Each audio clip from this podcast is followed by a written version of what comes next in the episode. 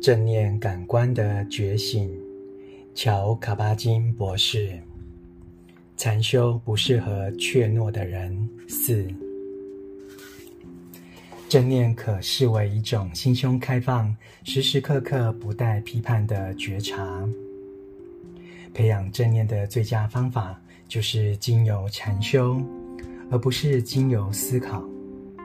因为最详尽完整的阐述来自佛教传统，正念经常被视为佛教禅修的核心。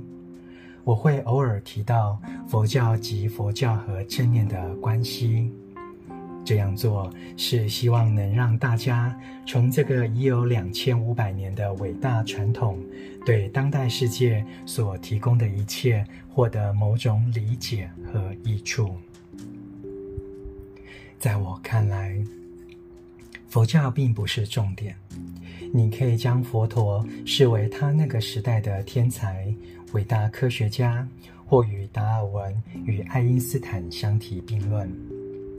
佛学专家艾伦·华里斯喜欢说，佛陀没有任何工具，只靠着他的内在思考，深刻检视生与死的本质及无可避免的苦难。为了进行研究，首先他必须理解、发展、淬炼，并学习微调与稳定他的研究工具，也就是他的心智。就像实验室里的科学家必须持续发展、淬炼、微调、稳定他们的研究工具一样。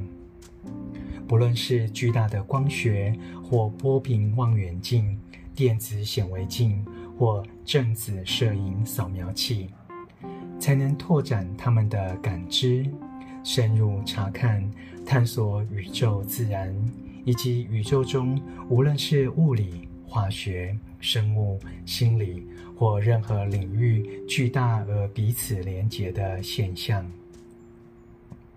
为了接受这个挑战，佛陀和其追随者针对心智及生命本质做了深刻的探索。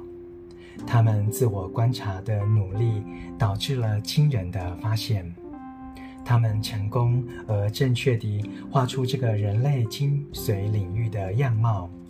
它和普世人类的心智有关，却与个人的想法、信念及文化无关。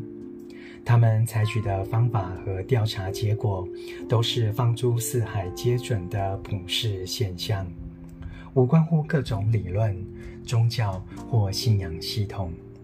这些思想结构比较像医学和科学发现，可以随时地让任何人检视，也可以进行个别测试。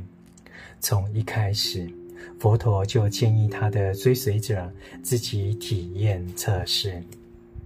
因为练习和教导正念的缘故，很多人以为我是佛教徒。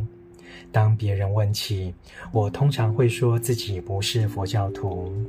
虽然有一段时间，我确实认为自己是佛教徒，对于不同的佛教传统和练习有极深的敬意和热爱，曾经接受训练，并且持续练习。我认为自己是佛教禅修的学生，很认真的学生。倒不是我献身于佛教，而是我发现佛学的教导和练习异常深刻，而且普世皆可运用，能借以揭露人生真相，并疗愈人们。过去四十年，我的人生经验如此，许多我有荣幸共事的人也是如此。对于这些导师和其他人，东西方人士都有，他们在自己的人生中体现了这些教导与练习具有的智慧和慈悲。我一直有着深深的感动，并受到启发。对我而言，正念练习其实是爱的练习，是和生命的根本本质谈恋爱，和生命真理谈恋爱。对我而言，真理包括美、未知、可能性、真实相、当下的一切，它已经在这里了。同时处处皆然，因为此地可以是任何地方。我们已经讨论过了，接下来也会继续讨论。正念永远是当下，因为原本就没有其他的时间存在。当下此刻，随随时随地给我们很大的空间，可以一起合作。如果你愿意卷起袖子，努力练习自己人生中的永恒、无为、觉察的话。生命总是从这一刻到下一刻地逐渐现身。确实，这是完全不花时间，却同时是一辈子的事。朗读正念的感官觉醒。